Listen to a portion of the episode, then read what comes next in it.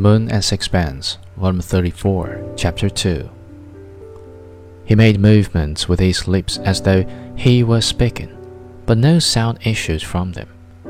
He gibbered like an idiot. My heart thumped against my ribs, and I do not know why I flew into a temper. For God's sake, collect yourself, man, I said. What on earth are you talking about? He made despairing gestures with his hands, but still no words came from his mouth. He might have been struck dumb. I do not know what came over me. I took him by the shoulders and shook him. Looking back, I am vexed that I made such a fool of myself.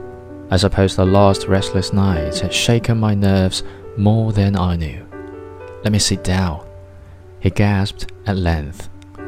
I felt a glass with Saint Galmier and gave it to him to drink. I held it to his mouth as though he were a child. He gulped down a mouthful, and some of it was split on his shirt front. Who's killed herself? I do not know why I asked it, for I knew whom he meant. He made an effort to collect himself. They had a row last night. He went away. Is she dead? No, they've taken her to the hospital. Then what are you talking about? I cried impatiently.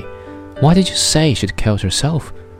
Don't be cross with me. I can't tell you anything if you talk to me like that.